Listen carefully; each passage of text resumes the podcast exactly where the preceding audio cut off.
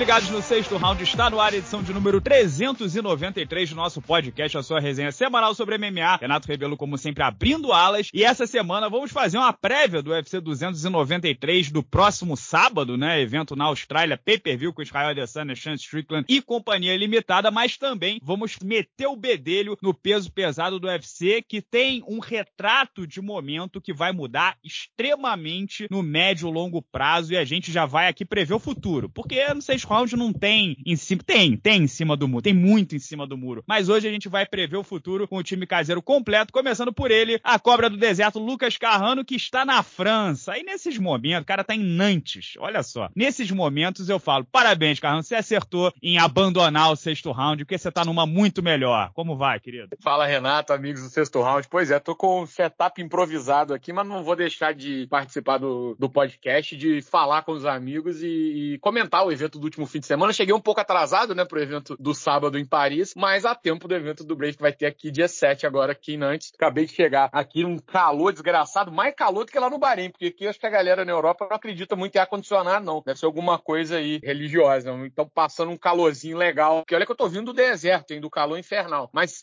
nada disso é impeditivo. Vamos falar do peso pesado e também desse evento que vem no próximo sábado aí, card da Austrália, com muita luta importante aí, disputa de cinturão, tem bastante assunto pra gente. Carrano, é, seria coincidência que o apartamento do Cyril Gane foi furtado, roubado, enquanto ele lutava no sábado, no momento em que você pisou na França e postou nos seus stories uma corrente de ouro com as iniciais CG?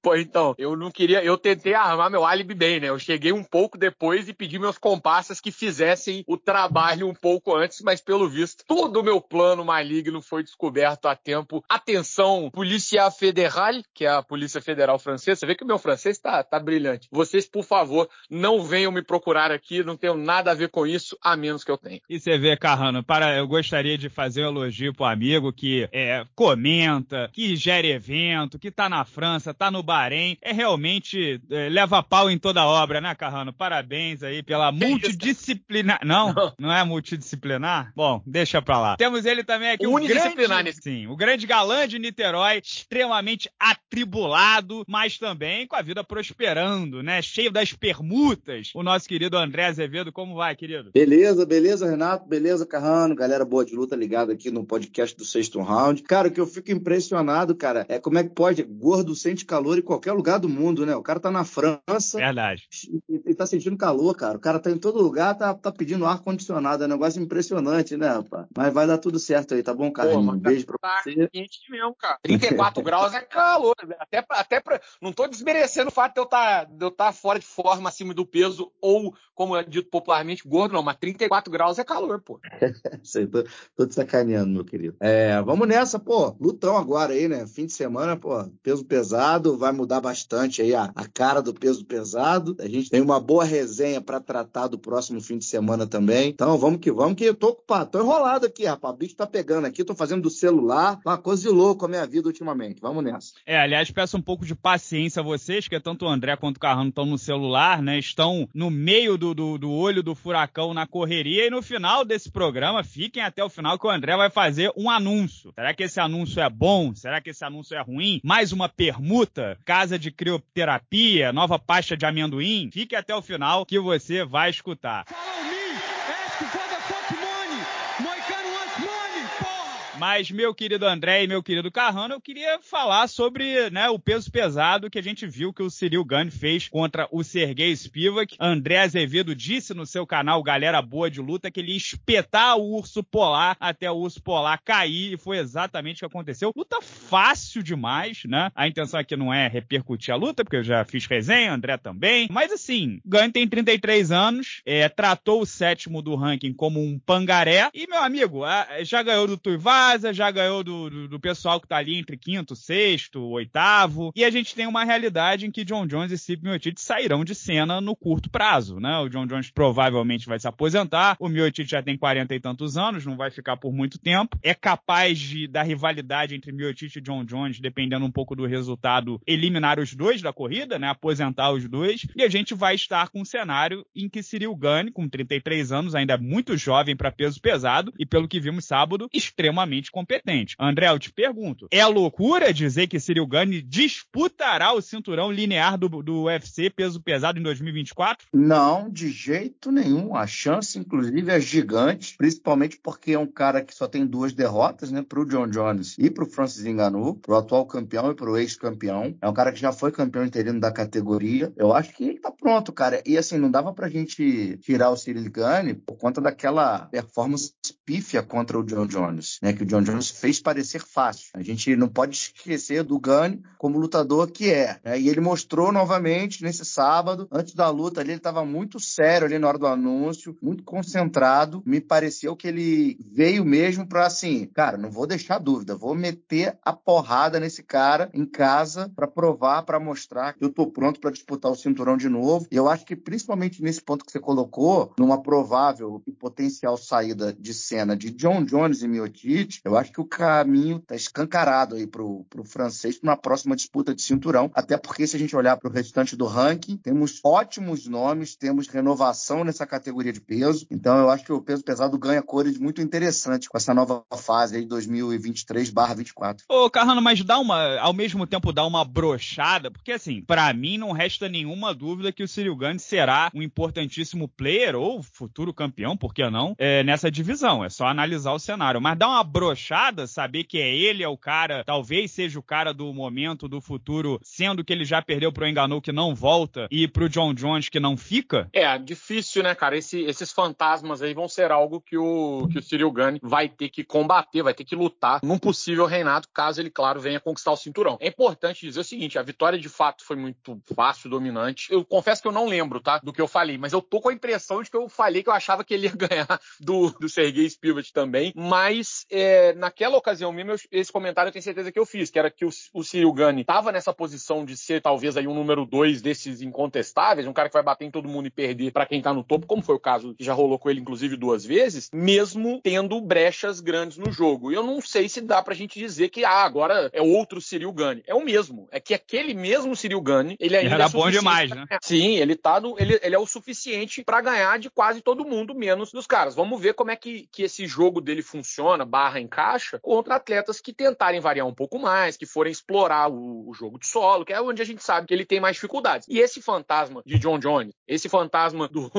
Enganu Medov, né, que teve e vai continuar existindo, e dificilmente ele vai conseguir passar limpo, vai existir. Mas acho que é também, não, tô, não, não discordo, não, tô de acordo com você, tô de acordo com o André, que é inquestionável que ele é um, o cara a ser batido, a força separada nessa categoria, tirando esses nomes que estão lá no topo. É, e, e, pensar pelo lado do Dana White também, né? Imagina, por exemplo, se o Gane vira um campeão dominante a partir do ano que vem. E do outro lado, você tem a PFL engolindo o Bellator, crescendo, né? É, virando um evento de referência e o Enganou surfando por lá. E você tem um cara que venceu o campeão do UFC é, no auge lá na PFL. Então, né, talvez seja broxante até pro próprio Dana White. Mas, André, o que a ah. gente, ah. o que a gente tem que projetar é, tá, o Cyril Gane estará no futuro do peso pesado como um player, um, um jogador importante. Mas, como é que a gente faz esses casamentos? Porque a gente sabe que tudo depende de casamento, né? É nesse nível alto, qualquer detalhe aí é, é a diferença entre a vitória e a derrota. O que, que você faria agora? O Tom Aspinall desafiou o Cyril Gane. Tava lá na primeira fileira, segundo o Aspinall, quis subir no cage e o UFC não deixou. É, o Cyril Gane, pós-luta, deu uma evadida, vou deixar com esse termo aqui, disse que, ah, o Aspinall quer lutar comigo que eu tô na frente no ranking, mas eu também quero lutar com pessoas na frente, tipo, já quero Tyro Shot, alguma coisa do tipo. Então, ele não se comprometeu. E a resposta do Aspinall, eu vou ler aqui, eu publiquei até no nosso querido Instagram do sexto round. A resposta do Aspinall foi assim, abre aspas, não sou um bully. Se ele, Cyril Gane, não quer lutar, não vou forçá-lo. Eu entendo, sou uma luta ruim para ele. É, e aí ele diz, então só me resta um cara, o grandalhão russo que ninguém quer. O que você faria nesse momento se você fosse matchmaker? Tom Aspinall versus Cyril Gane, Tom Aspinall versus Sergei Pavlovich e de repente Cyril Gane contra o vencedor de Curtis Blades versus Jailton Malhadinho. Como você organizaria essas semifinais? Provavelmente a gente vai esperar o resultado de John Jones e Miotite no dia 11 de setembro e ver é, para que lado a gente vai, mas como é que você mexeria nisso? É, na verdade o Jones e o Miotite é 11 de setembro, não, 11 de novembro, né? É, 11... perdão, 11 de novembro, é isso. É, Pô, pois Renato, é, é já veio com teoria da conspiração aqui já 11 de setembro. Pô, que isso, cara, calma aí. Não, 9 de setembro agora é o UFC 293. 23, é 11 de novembro. É, o que acontece? Eu só queria colocar uma coisa rapidamente antes aqui, que vocês falaram sobre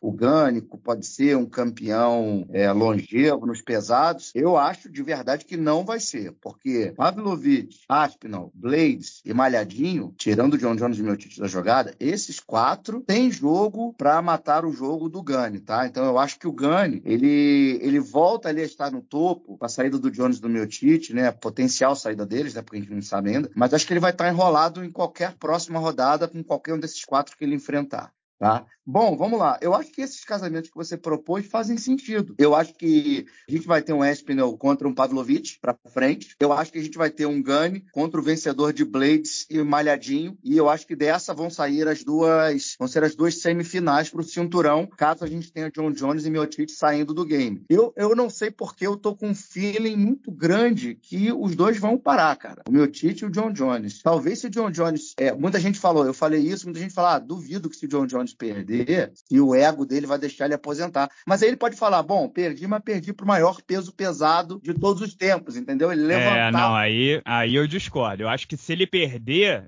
Não, eu, eu concordo na parte de que eu acho que eles vão se aposentar. Essa rivalidade é terminal para ambos. Agora, se, se, o John Jones vencer, eu acho que eles dois param em novembro. Se o John Jones perder, eu acho que eles vão ter uma revanche e da revanche, de repente, uma trilogia ou param na revanche, mas eles dois vão se ocupar ali entre eles. Não vai ter o vencedor é. contra o próximo da fila. Eu, eu, eu, concordo contigo, faz, faz sentido isso que você falou, sim. Então, de toda forma, eu acho que essas duas semifinais fazem, fazem bastante sentido. Então, Espinol e Pavlovich, Gani e o vencedor de Blades contra Malhadin. São todas lutas inéditas, né? Exatamente. Agora, pra gente ir mais direto ao ponto, não ficar em cima do muro, eu vou repetir o que eu disse na minha resenha de ontem. Eu acho, vamos, vamos imaginar que a gente esteja certo no cenário em que John Jones e Miotite se aposentam aposentarão, tá? Eu acho que desses quatro, vamos repetir, é Tom Aspinall, Pavlovich e o vencedor, né, o Kurt Blades ou o Malhadinho, eu acho que desses quatro, depende de casamento, beleza, depende de dia, tudo mais, mas é, olhando como um todo, eu acho que os dois favoritos a serem campeões no,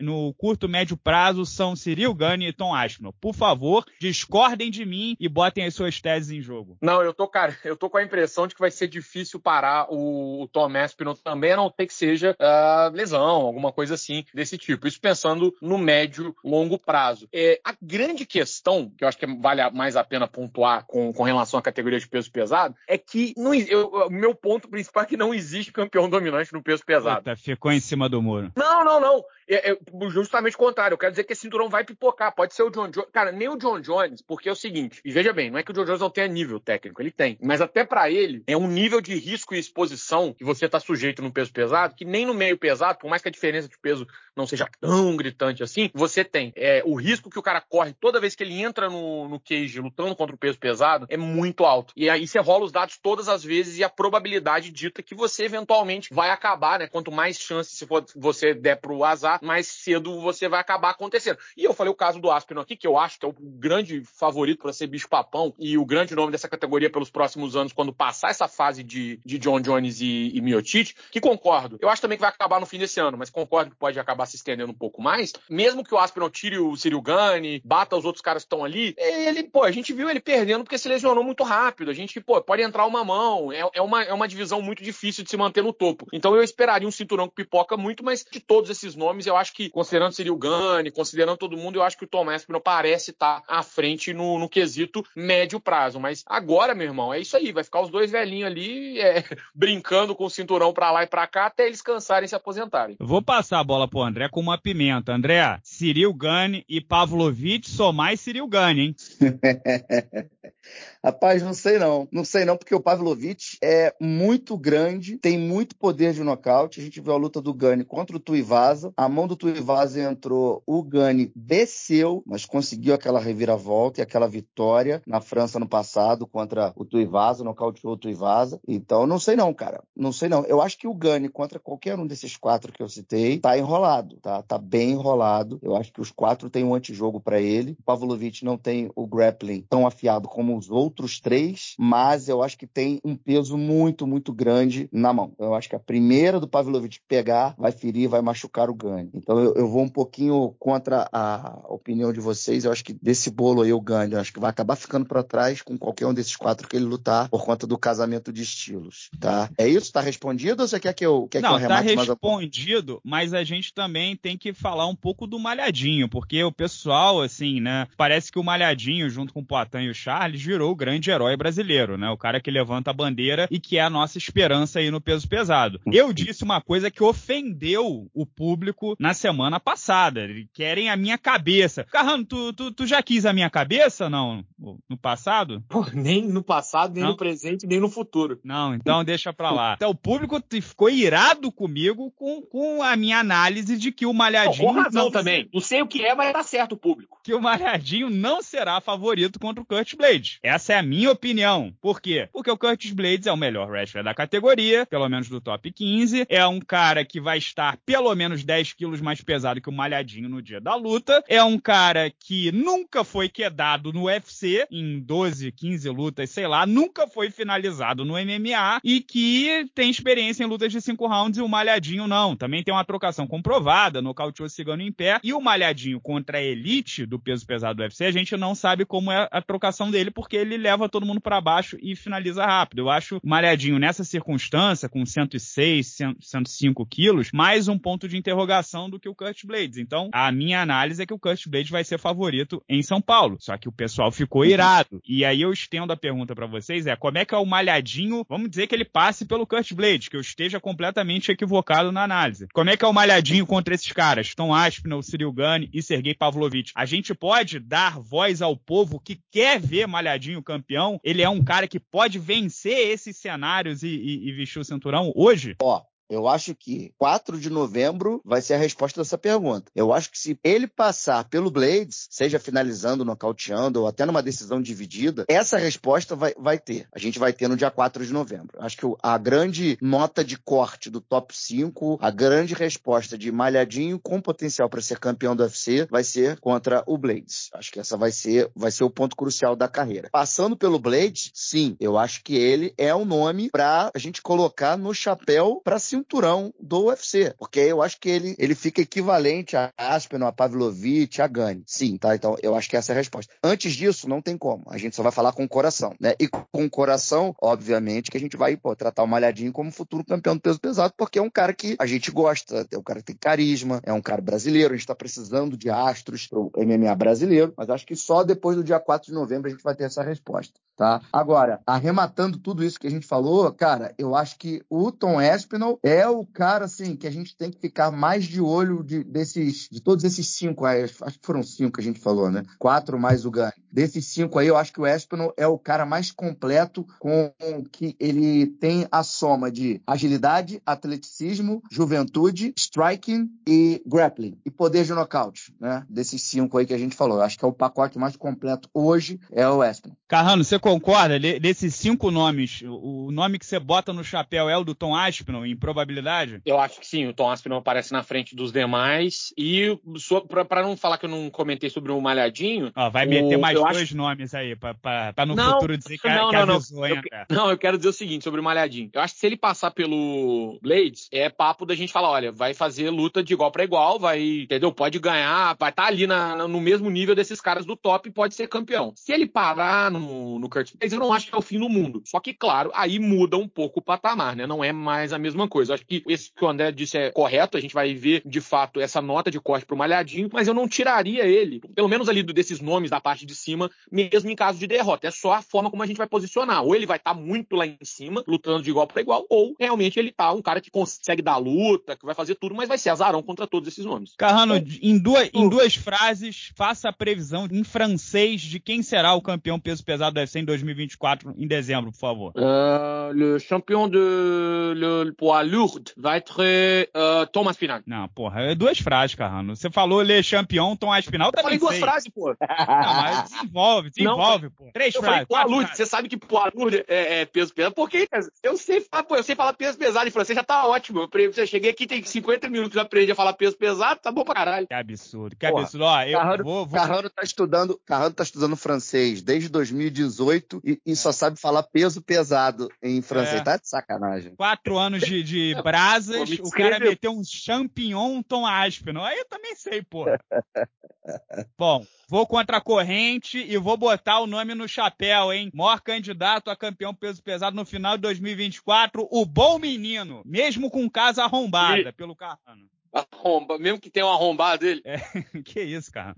Ó, e beleza. vamos, vamos avançar aqui, pessoal, porque a gente tem que dar uma, uma analisada rapidinha no UFC 293, que vai ser direto da Kudos Bank Arena em Sydney, Austrália. Um card, né, meio para consumo local. Pô, quem come, quem abre o show é o Kiefer Crosby. Quem é o Kiefer Crosby? Eu já fiz até uma resenha no Seis Rounds falando sobre o grande papai. O grande papai que saiu quatro 4-3 do Bellator, né? Com duas derrotas seguidas, tem 34 anos e foi contratado pelo Dana White. O grande papai é irlandês, né? Ele, ele abre esse card. Amigo do McGregor. Amigo do McGregor, lá da, da SBGI. Conhece, Carrano? Que, qual é a sua experiência com o grande papai? Cara, não, ele, é, ele foi simpático. Ele tava de corner do, do Kian Cowley, que tava, que foi, que tava com, os dois estavam com o McGregor, né? No dia do, do carrinho lá do Dolly. Eles são simpáticos. O pessoal da, da SBG é maneiro. Ó, tem também o, o Blood o grande, Diamond. O grande ah. papai que vem de nocaute sobre Alex Cowboy em abril, né? Exatamente, lutando em Malta, né? Num evento em Malta. E tem também no caso preliminar o Blood Diamond. O nome do cara legalmente foi mudado para Diamante de Sangue.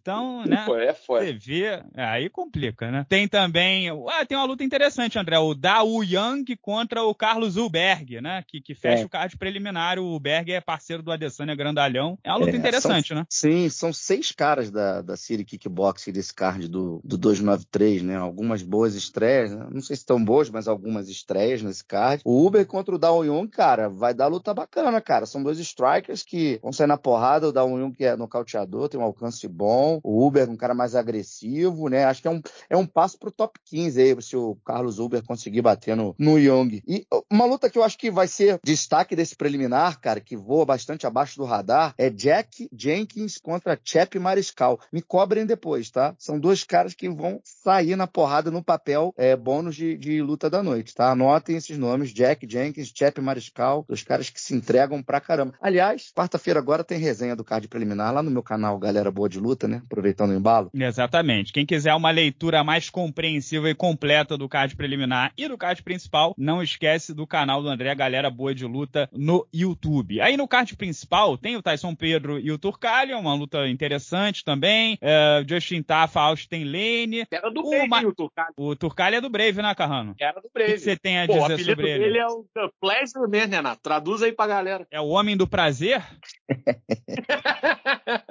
Pô, Aliás, Carrano, foi você que inventou foi, esse, esses apelidos? o grande, grande papai, o Homem do Prazer? Não, não foi, não. Não? Não, não tenho nada, não tenho nada a ver com esse departamento dos apelidos, mas o Turcali só faz luta boa. É, verdade. Apesar de estar 0-2 no UFC, perdeu pro Malhadinho, perdeu pro Vitor Petrino, é um cara que entrega pra caramba, o sueco, e é uma figura, né? Com o microfone, o cara é engraçado, fala um monte de besteira, o cara é figuraça. E tá lutando por, pelo emprego, né? É, porque 0-3 complica. Também tem o Manel Cap. Quem que o Manel Cap ia lutar? Ele acabou Cai, pegando cara, o Kai Cara France, é, que é local é, também, é, acabou pegando o Felipe. É uma luta é. bem interessante essa, né? Bem agressiva. O que, que você acha, André? Cara, olha só, pra quem nunca viu o Felipe dos Santos lutar, que é o famoso Lip Detona, cara, o moleque é invicto, cara. Um apelido muito maneiro. 7-0. Ele é uma versão é, 200ml do Charles do Bronx com um pouquinho mais de pimenta. Bota pimenta no dentro de um Guaraná Dolly, sacode, joga dentro do octógono, aquele dolinho pequenininho. O moleque é maluco, rapaz. Sai na porrada, 220 volts, vai para sair na mão, cara. Mas vai pegar o Cap, que é o décimo colocado do ranking, né? E essa luta caiu no colo do Lip, que lutaria o contender. Só que o adversário dele estava longe de bater o peso, o UFC aproveitou para assiná-lo contra o Cap, então teve um apresentasse o Lipe. E eu acho, é. eu vou expandir isso melhor lá no, no, no, no, meu vídeo, eu acho que ele tem que meter um estilo Diego Lopes, né? Tentar mostrar o máximo de serviço possível, é. porque a luta é muito dura pro lado dele. É, Diego Lopes, o próprio Rafael dos Anjos, né? Aqui? Que numa luta, numa luta difícil meteu aquela chave de panturrilha no, no Tyson Griffin, né? De repente o resultado nem é o principal, mas sim causar algum impacto, né? Alguma sensação, porque, porra, é, é um cara tá estreando no card principal de um pay-per-view, a terceira luta principal de um pay-per-view, é realmente um, um, uma benção do destino. Então vamos Quando ver se ele aproveita. É, pois é, vamos ver se ele aproveita a situação. É bem parecido com o caso do Diego Lopes com o Movsar Evloev mesmo. Diga, Carrano. Não, eu ia dizer o seguinte, é que o André citou, né? Aliás, o Manel Cap, que você estava falando da luta dele que foi cancelada, né? Contra o Kai Cara France, perdeu a linha, né, cara? Esculachou o Kai Cara France porque saiu da luta, teve uma concussão no training camp, não, não ia poder lutar e tudo mais. E aí agora o Lipe, já que o André falou que ele é o dolinho com não sei o que lá, eu desafio aqui publicamente, eu deixo registrado, para que o André na transmissão, se o Lipe detona, realmente detonar o Manel Cap, para que o André conclua sua narração é, com a voz do Dolinho, né? É aquela voz assim, ó, que faça esse final aí com a voz do Dolinho, acho que o pessoal vai gostar bastante. Faz isso não, André, por favor. Não, não posso. Aí, não, aí já é demais. Eu meti um até o José na última transmissão, cara, que o árbitro errou lá. Eu falei, não, árbitro, assim não. Eu falei, já perdi a tô no Theo José. Vai meter a voz do Dolinho, aí magicamente na semana seguinte tá o Leandro Mamute narrando os cards principais, né? André vai pro contender. É, aí a gente tem no peso pesado, o, eu, eu, tenho muita dificuldade de falar esse nome, o Tai Tuivasa, eu falo Tuiu Vaza, né? Eu não consigo.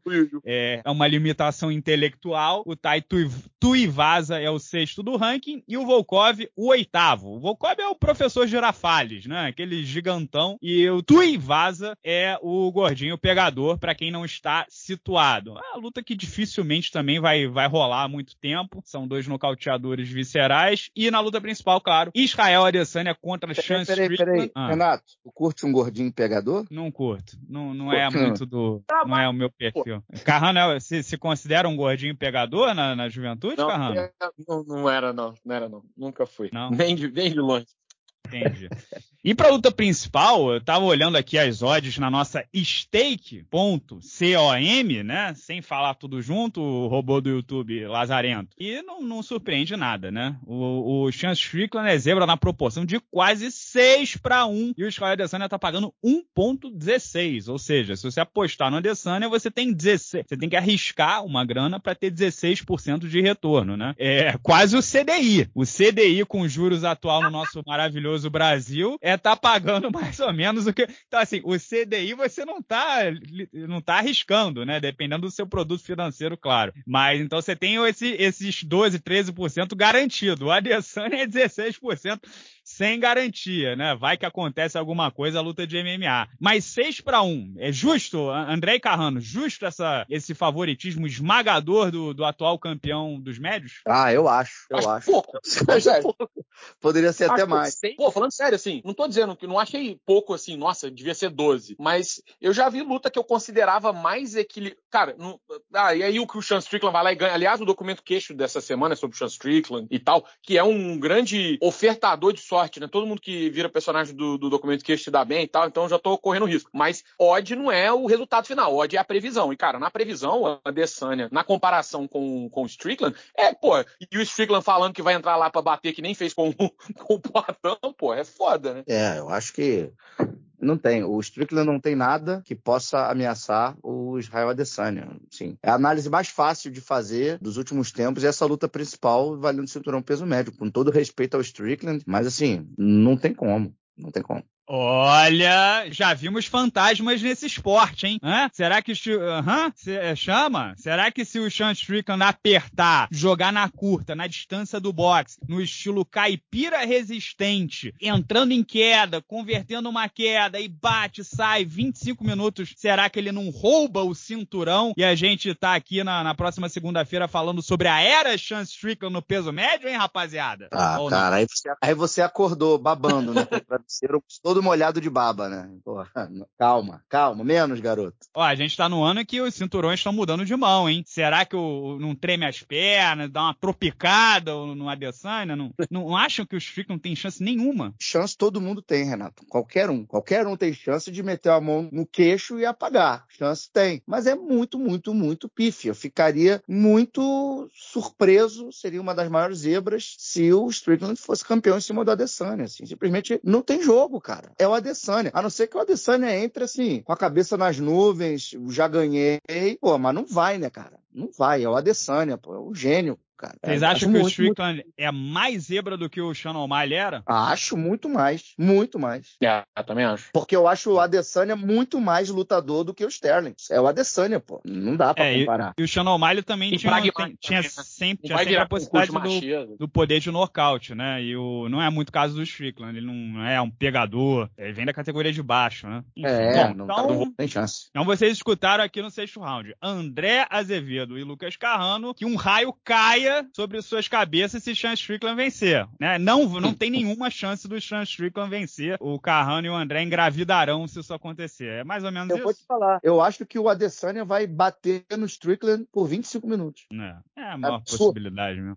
Surra, bate, sai, espeta, sai, bate, sai, chama pra mão. Tá, faz aquela graça toda do Adesanya. Eu acho que vai. Aliás, tem, a gente tem que levantar aqui, né? Porra, o Adesanya, não me lembro de um campeão mais ativo do que o Adesanya nos últimos tempos. Aí vocês se lembram? É, não. É, fora, completamente fora da curva. Tem, assim, a Adesanya chuta, o Strickland não. Ele tem envergadura superior. Ele tem mais punch. Ele não cansa. Todo mundo diz que o Strickland é muito bom de wrestling, né? Mas é, o que, que, que adianta se ele não usar? Ele mesmo disse que provavelmente não vai usar, que quer sair na mão. É, ele gosta de sair na mão. Então, é difícil, né? Bem difícil essa. Eu tô, tô aqui tentando entreter vocês, né? É. Causar cisão, ele etc. Ele, ele não é. se ajuda, pô. Como é que a gente vai ajudar? É, pois é. Difícil. Difícil, é, mas vamos ver, né? MMA nunca diga nunca. Senhores, nunca terão, jamais terão e vamos embalar essa edição aqui do nosso podcast. Meu querido Carrano, um grande abraço a você, é, direto da França. Quero saber se tem um abraço da cobrinha e, por favor, dê um recado final em francês, já que você me engalbelou no Champion Tom Aspinall, que é absurdo, né?